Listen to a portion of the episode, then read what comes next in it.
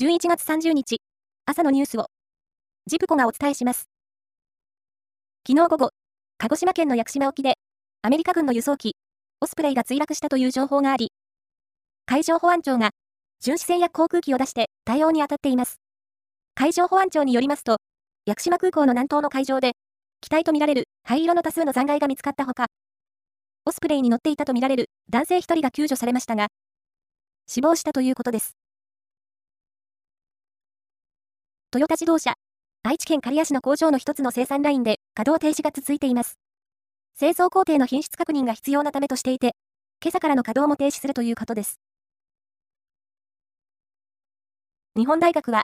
違法薬物事件で部員に逮捕者が相次いでいるアメリカンフットボール部を廃部にする方針を明らかにしました。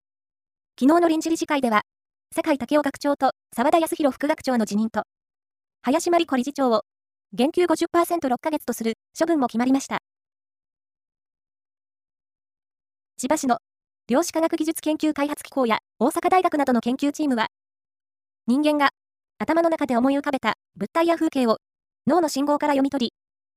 生成 AI を使って画像で復元することに、世界で初めて成功したと発表しました。この技術は、意思疎通の手段として、医療、福祉分野などでの応用が期待されるということです。AI、やばーい。日本サッカー協会の次の会長に、専務理事を務める宮本恒康さんが就任する見通しとなりました。これは、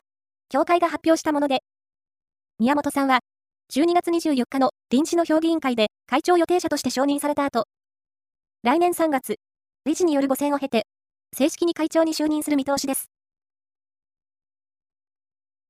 サッカーのアジアチャンピオンズリーグは、昨日、1次リーグ第5戦が行われ、前回大会の王者で J 組の浦和レッズは、中国の武漢を2対1で下しました。H 組で、初出場の J2、バンフォーレ甲府は、オーストラリアのメルボルンシティと対戦し、3対3で引き分けました。以上です。